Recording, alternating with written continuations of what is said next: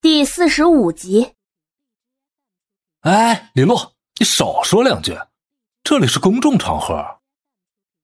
李嘉诚急忙上前制止住李洛，不让他再多说什么。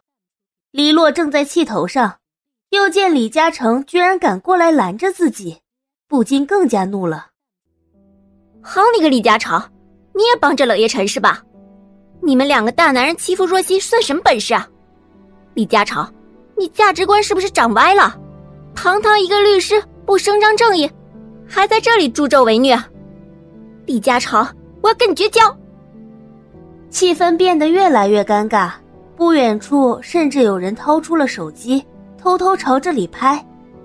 简若曦脸上发烫，她只觉一刻都待不下去了。不顾周围有这么多双眼睛的注视，简若曦咬牙。转身便跑出了餐厅的大门，看着简若曦仓皇而逃的背影，黎洛连忙挣脱开李嘉诚，抬脚就追了上去。跑到餐厅门口还不忘回头。要是若曦出了什么事情，我黎洛绝对不会放过你们的。李嘉诚也想追出去，可衣角却被人狠狠的扯住。不是要我请你吃饭吗？黎洛匆匆跑出餐厅，可是这大马路上人来人往，哪里还找得到他的影子？黎洛抬手给了自己脑袋一记暴力，刚才自己干嘛这么冲动，让简若曦这么尴尬？正当黎洛手足无措时，余光扫见一旁的花坛后面好像有个人。黎洛轻轻走到花坛后面，发现简若曦坐在那里，环抱着膝盖。把头埋在两膝之间抽泣着。若曦，这是黎洛再见到简若曦时第一次看见她哭。我真搞不懂，你为什么不反驳他呢？简若曦抬起满是泪痕的脸，努力朝黎洛扯出一个大大的微笑。黎洛，我有点累了，我我想要回家的，可是跑出来才发现。我连一个可以安身的地方都没有了，我现在这个样子是不是很丢人？黎洛心中一抽，忍不住叹了口气。在他的印象中，简若曦总是倔强坚强的，根本不会像现在这样无助的像个孩子。他应该是很骄傲、很从容的。黎洛将手轻轻搭在了他的肩膀上，安慰着：“好了好了，别哭了。”再哭就很丑了，你看看你，那么好看的一张脸蛋，要是哭丑了，那可多可惜啊！我家就是你家，走吧，回家了。黎洛拽起坐在地上的简若曦，推搡着她朝自己的车走去。黎家，妈，我带朋友回来了，今天晚上我们要吃酸菜鱼。黎洛远远的就在玄关处，扯着嗓子对着里面喊着。黎洛家境优越，也算是富人家的千金小姐。父亲拥有自己的公司，母亲是家庭主妇。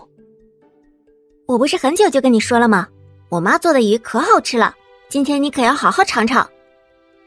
黎洛将自己的拖鞋拿出来给了简若曦，自己却拿了一双平时准备给客人穿的拖鞋。吃什么酸菜鱼啊？这微信上都说了，外面卖的酸菜啊、汤底呀，这些调味料都是放了很多香精，吃起来是好吃，但是对健康危害多大？你要是吃鱼，今天晚上做清蒸鱼。李母拿着铲子从厨房里走了出来。黎洛，你以后也不准在外面点这些东西吃，知道了吗？此时，李母看到黎洛身后的简若曦，不禁愣了下，半晌后才反应过来：“哎，这不是若曦吗？听黎洛说你去法国了，阿姨都好久没有见到你了呢。”阿姨好。李母和谐的笑容令简若曦有些动容，她礼貌的笑着打了一声招呼：“好了好了，妈，你快去做菜吧。”黎洛朝李母做了一个鬼脸，带着简若曦朝浴室奔去。哭了这么久，快去把脸洗洗吧，顺便泡个热水澡，整个人能放松一些。黎洛将他推进了浴室。黎洛，让若曦先洗澡后洗头，这微信上说了，先洗头，血液往头里涌，容易中风啊。哎，又来了又来了，若曦，我跟你说，我妈现在天天研究朋友圈的养生文，我们作为祖国的新一代，一定要想办法治治这个微信养生。上到打麻将的贵太太，下到菜市场卖菜的大妈，这是完全被洗脑的节奏啊！简若曦被黎洛逗得忍俊不禁，心情也愉悦起来。谢谢你今天这么帮我，不过你和李嘉诚，哼，别提他了，一想到他居然帮着那个大冰山说话，我就气不打一处来，闹僵就闹僵了呗，从此大路朝天，各走一边。黎洛不以为然的哼了一句，可是不知怎么的，话音刚落，李嘉诚的脸便突然从脑海中浮现而出，黎洛赶忙摇了摇头。